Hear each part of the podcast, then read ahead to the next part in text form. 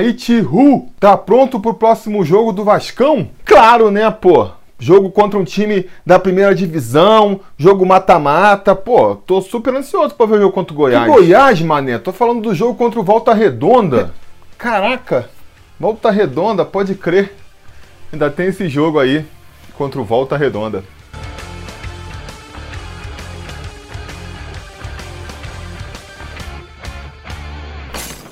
Fala, torcida vascaína, Felipe Tiru de volta na área para falar de jogo do Vascão, porque nesse domingo, às 4 horas da tarde, com transmissão da TV Globo para parte da rede, o Vasco volta a Raulino de Oliveira, dessa vez para enfrentar o Volta Redonda, pela segunda rodada da Taça Rio, o segundo turno do Campeonato Carioca. Uma partida que, apesar da sua importância, né, a gente tem que dar aí a devida importância para esse jogo, afinal de contas, o Vasco precisa vencer alguns jogos no Campeonato Carioca para não ir disputar a seletiva no ano que vem.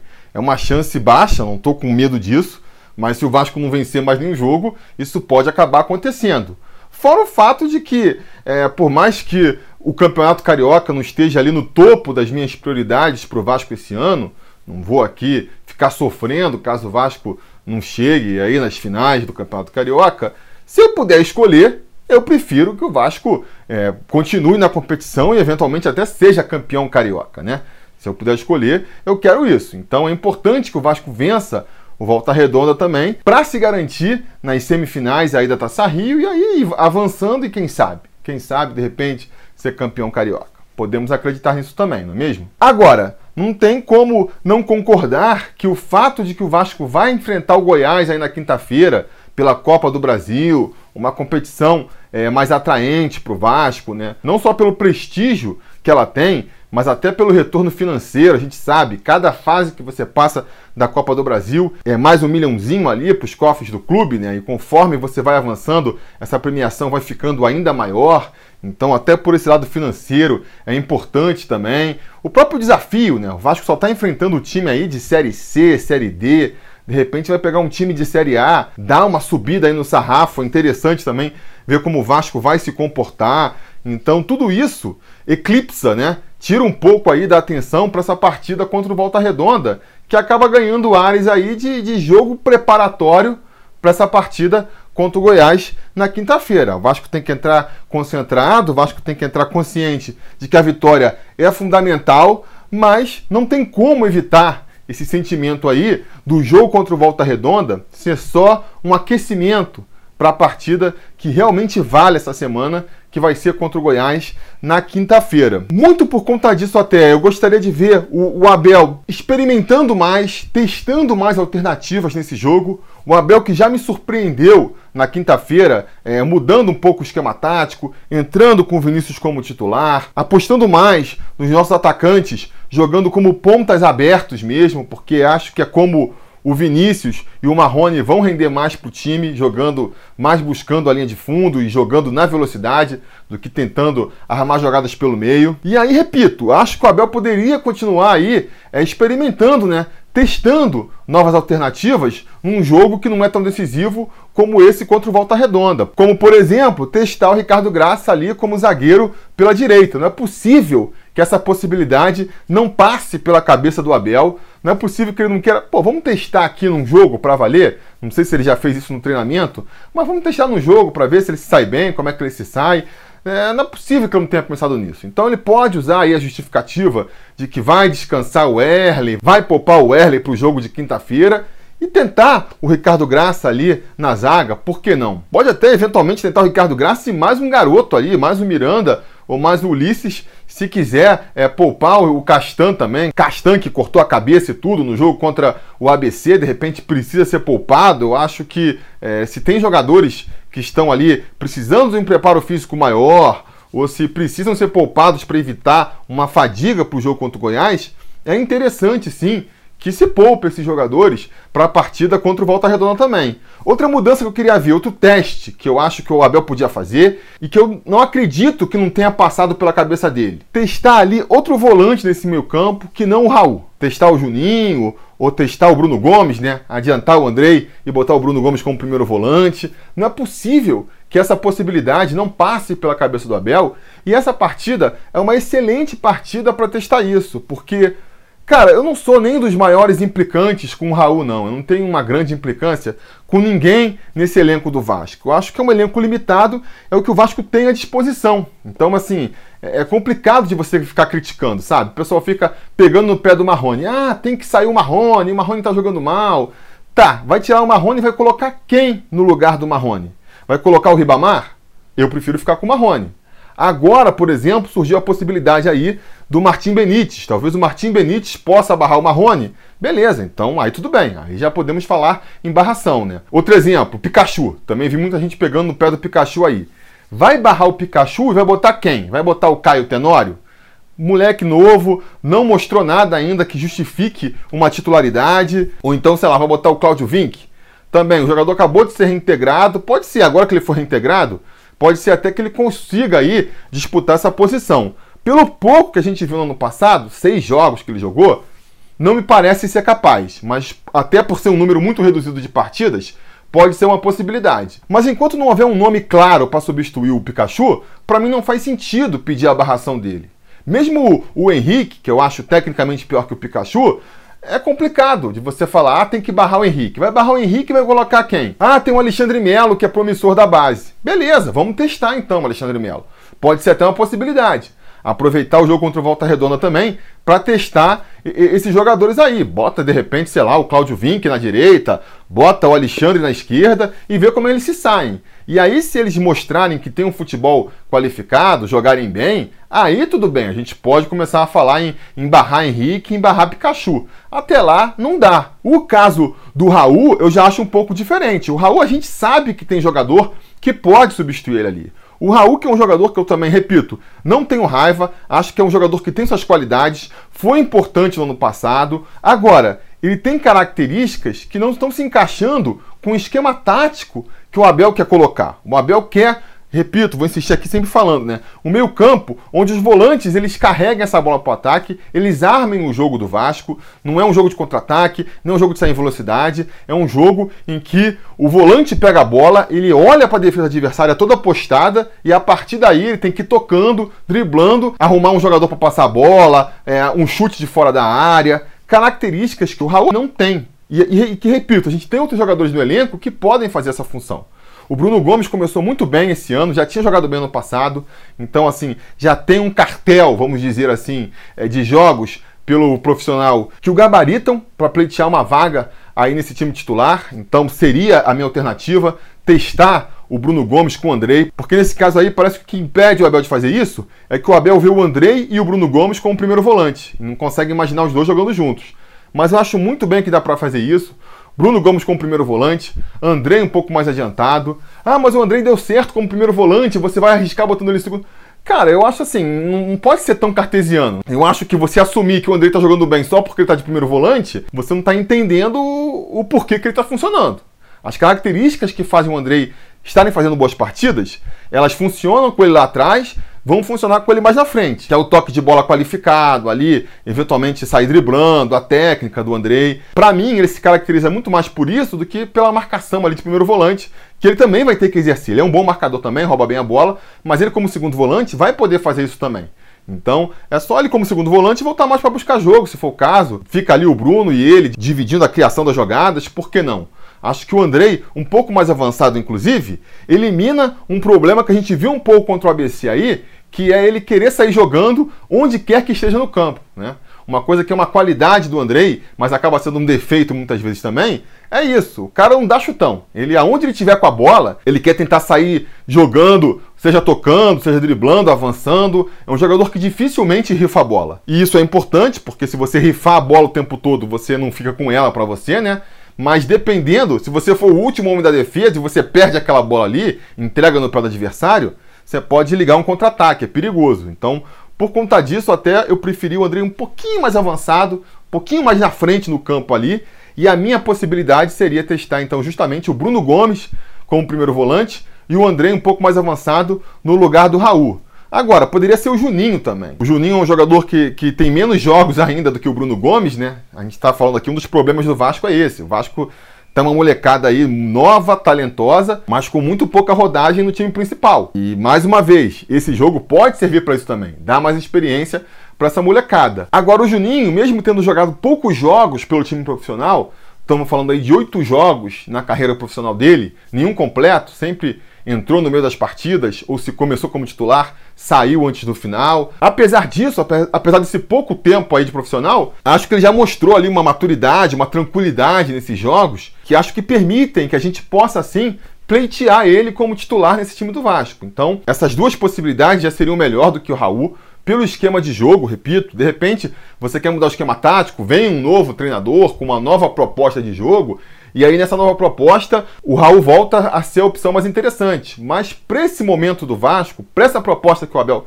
tá querendo botar pro time, eu acho que esses dois jogadores são melhores. Assim como são melhores que o Marco Júnior também, né? Que é outra mudança que eu faria. O Guarim não deve jogar essa partida é, de domingo, né? Já está praticamente fora aí, vai ser poupado para poder recuperar é, a forma física para o jogo de quinta-feira. Uma decisão acertada. O Guarim já mostrou aí a importância dele para esse time quando está inteiro. Então o Vasco tem que fazer o máximo para que ele consiga estar inteiro o maior tempo possível na partida de quinta-feira. Então vai ser poupado para poder recuperar a forma física.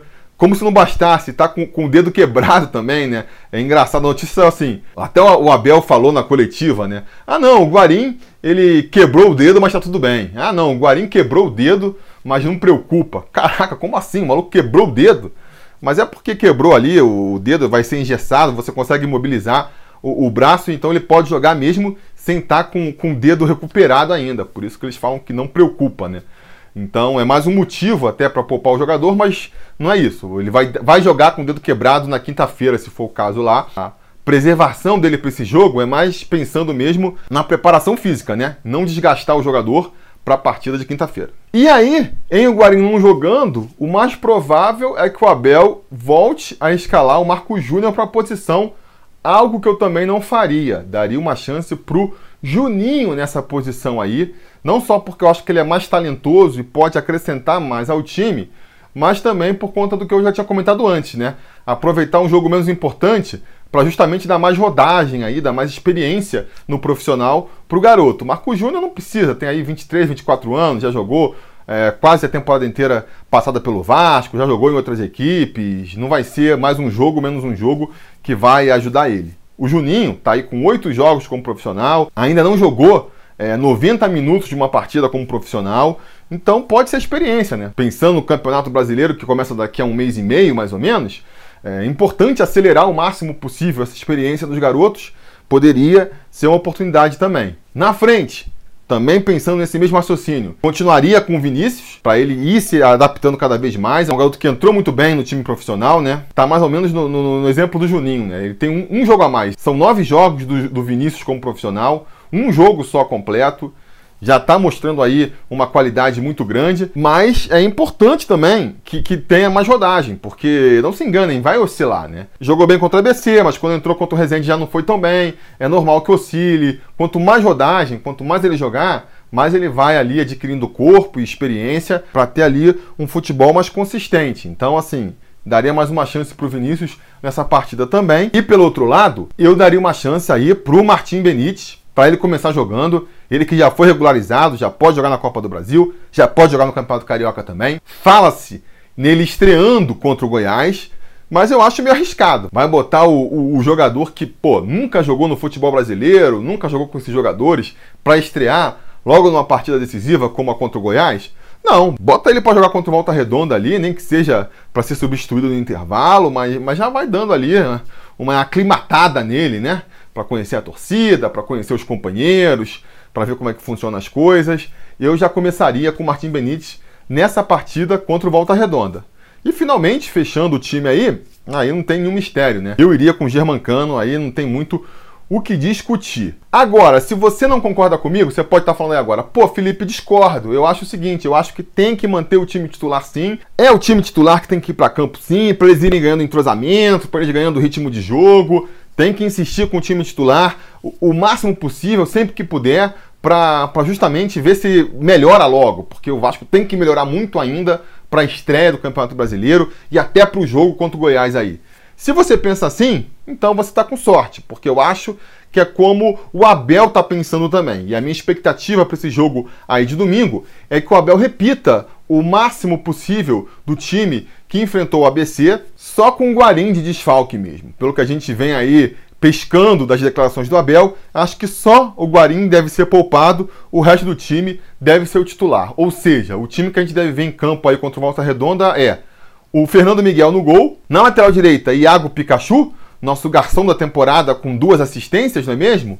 O Erley vai ser o nosso zagueiro pela direita. Ricardo vai ficar no banco mais uma vez, até porque Leandro Castan, capitão e líder da equipe, vai ser nosso zagueiro pela esquerda. Fechando a linha defensiva ali, Henrique se manter como lateral esquerdo. O Henrique que vem numa boa fase, apesar dos críticos aí. Fez uma boa partida contra o Rezende, fez uma boa partida contra o ABC também. Do meio para frente, então, se vamos repetir o mesmo time, vamos ter o Andrei jogando como primeiro volante, jogando como segundo volante um pouco mais à direita o Raul, e fechando aí esse meio campo, Marco Júnior, já que o Guarim, que nem já disse aqui mais de uma vez, será poupado para essa partida. No ataque, pela direita, vamos ter mais uma vez o Vinícius, não vejo por que ele seria barrado. Na esquerda, Marrone continua sendo titular para desespero de muitos, não desse aqui que vos fala, mas eu ainda fico com a esperança aqui de que o Martim Benítez possa ocupar essa posição aí, nem que seja durante o jogo. Espero que ele vá para a partida, fique no banco e se não começar como titular, pelo menos entre aí no decorrer da partida, no lugar do Marrone ou do Vinícius ou de quem quer que seja. E finalmente, fechando o time aí, o Germancano, né, artilheiro do time da temporada, cada vez mais artilheiro, cinco gols na temporada já, dos míseros oito gols que o Vasco fez até aqui, cinco, nada menos que cinco vieram do Germancano, mais da metade dos gols, portanto, isso aí por si só mostra a importância do argentino para esse time do Vasco. Enfim, esse é o time que deve ir a campo aí. Vamos assistir essa partida. Espero que o Vasco vença esse jogo, com certeza, né? Ainda mais se for com o time titular. Se vier com o time todo mexido, que nem eu falei, dá para dar até um desconto. Se vier com o time titular, só ali com o Arim poupado, aí, cara, tem que vencer, de preferência com uma certa tranquilidade, até para dar um ânimo para a torcida aí e a torcida encher São Januário ou Maracanã. Não foi decidido ainda onde vai ser esse jogo contra o Goiás, mas vai ser o primeiro jogo em casa, um jogo que a gente tem que vencer, tem que vencer também com tranquilidade. Vai ser importante ter casa cheia e para ter casa cheia é importante uma vitória tranquila, segura contra o Volta Redonda agora, para dar essa injeção de ânimo na torcida, não é mesmo? Então, eu vou apostar aqui, ó, Vasco 2 a 1. Vasco 2 a 1. Quem vai fazer o gol do Vasco?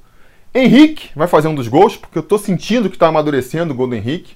O segundo gol do Vasco vai ser do Pikachu de falta, porque eu estou sentindo que está amadurecendo o gol do Pikachu de falta aí.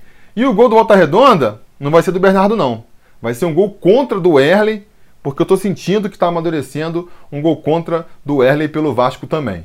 Beleza? Então vou mostrar 2 a 1 um aqui e vou convidar meus amigos conselheiros gato mestres, que são muitos nessa rodada. Jogo que o Vasco vence por 1 a 0 com o gol do Germancano, vai ter muito gato mestre, porque é a aposta barbada. Tô pensando em trancar essa aposta aqui no gato mestre, porque afinal de contas ela é, é, é, barbada. Dos 11 jogos que o Vasco fez até aqui, em 3, quer dizer, quase 30% aí dos jogos, o Vasco ganhou por 1 a 0 com gol do Germancano. Ou seja, tá quase uma barbada isso aí. Foram seis gato mestres nessa rodada e alguns deles vão dar agora seus pitacos aí para a partida contra o Volta Redonda.